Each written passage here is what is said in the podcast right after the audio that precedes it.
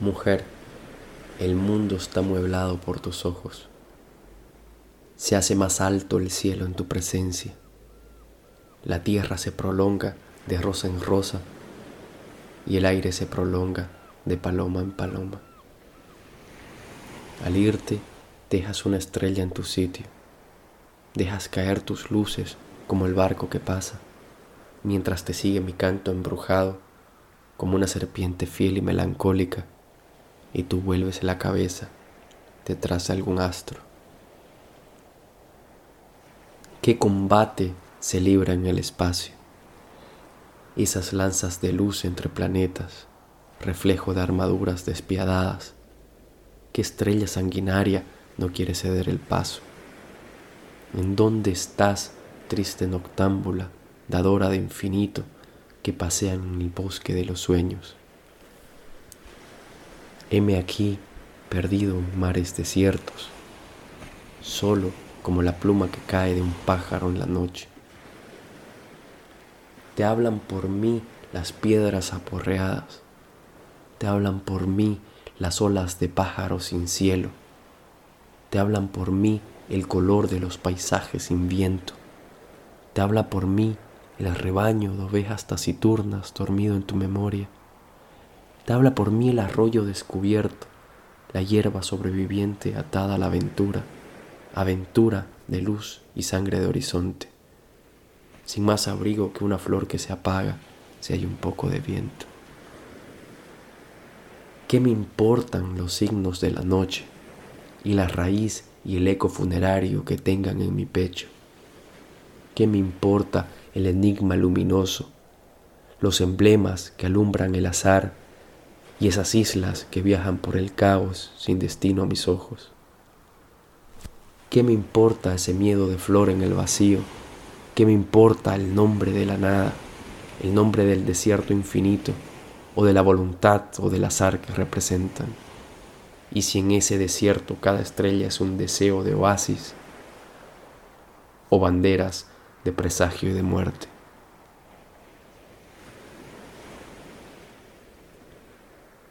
Nacida en todos los sitios donde pongo los ojos, con la cabeza levantada y todo el cabello al viento, Eres más hermosa que el relincho de un potro en la montaña, que la sirena de un barco que deja escapar toda su alma, que un faro en la neblina buscando a quien salvar. Eres más hermosa que la golondrina atravesada por el viento. Nada se compara a esa leyenda de semillas que deja tu presencia.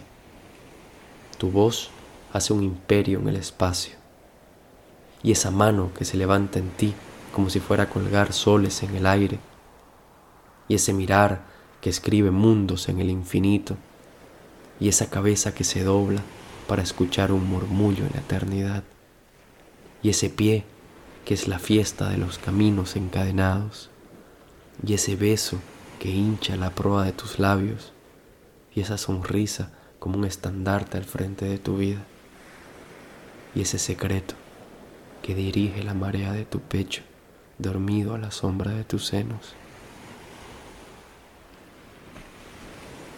Si tú murieras,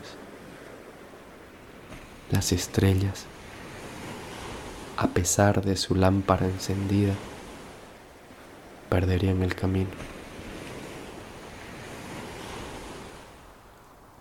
¿Y qué sería del universo?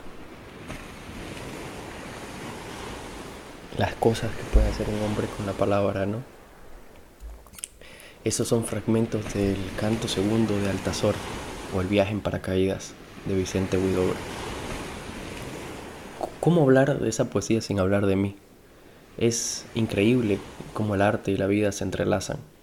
Como decía mi profesor eh, Puki Gutiérrez, somos los libros que hemos leído, las músicas que escuchamos, las personas que hemos amado.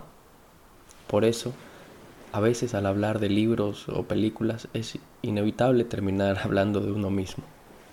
Porque al contrario de lo que pueda llegar a parecer, leemos y vemos historias no para escapar de la realidad, sino para encontrarla. Yo nunca estuve más de tres años en ningún colegio. Estuve en diferentes tipos de escuelas, en diferentes ciudades y países.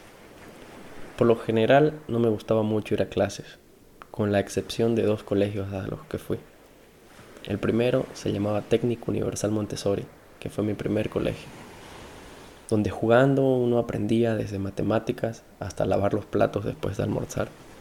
Era un lugar realmente maravilloso, donde todo el colegio era como una gran familia. Después pasé por una serie de lugares más tradicionales, donde habían pupitres individuales en lugar de mesas grupales, donde había que quedarse quieto en lugar de jugar y donde se aprendía a multiplicar repitiendo 2 por 1, 2, 2 por 2, 4, 2 por 3, 6, etc. Ni pensar en hacer rondas matutinas sentados en la alfombra para compartir los sueños de la noche anterior. Por eso parte importante de mi identidad es eh, ser uno de los niños Montessori de, de mi profesora Miss Mariana. Por alguna razón, tanto en las historias como en la vida, todo termina en una situación parecida a la que comenzó. Tal vez por eso es que el otro colegio al que me encantó ir fue donde hice mis últimos tres años de escuela, el Colegio de la Sierra, donde viví sin duda una de las mejores etapas de mi vida. La pasé rodeado de personas de una inconmensurable calidad humana, tanto los profesores como mis compañeros. En el de la Sierra teníamos un excelente profesor de radio, por ejemplo, Abraham Ender, tremendo anarquista que nos ayudó a ser adolescentes.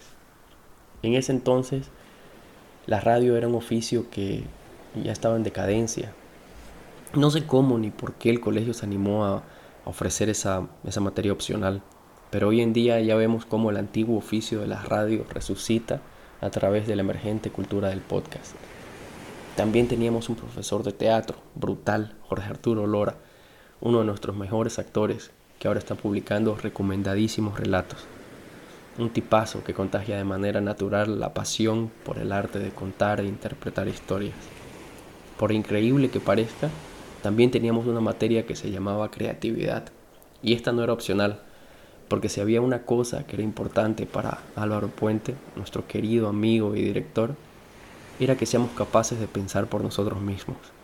Una capacidad que muchas veces es poco deseada y por lo tanto difícil de, desarrollar en una sociedad como la de Santa Cruz. El profesor de esta materia era un poeta, Pucky Gutiérrez. Más tarde Pucky también fue mi profesor en la universidad. La sala de creatividad estaba llena de todo tipo de dibujos que los alumnos hacían en las paredes. Y las actividades de la clase iban desde explicar el significado de nuestros nombres hasta mostrar a los demás alguna, de alguna manera creativa cualquier cosa que nos gustara hacer. En una clase, Poki nos mostró la película de Eliseo Subuyela, El lado oscuro del corazón.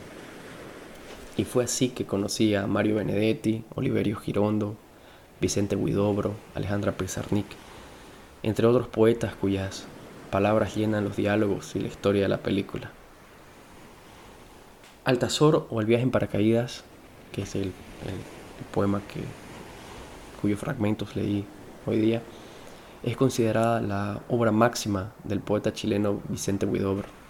Tiene un prefacio y siete cantos en los que se narra el viaje de Altazor desde las alturas del cielo, que mientras va cayendo hace su poema el ritmo y el ímpetu del poema van cambiando conforme a la caída de Altazor. A veces puede ser suave y demorado, como una hoja cayendo de un árbol. A veces hay pequeñas pausas en las que su paracaídas puede quedar atascado en alguna estrella. Y a veces puede ser rápido y violento, como una piedra que cae a toda velocidad.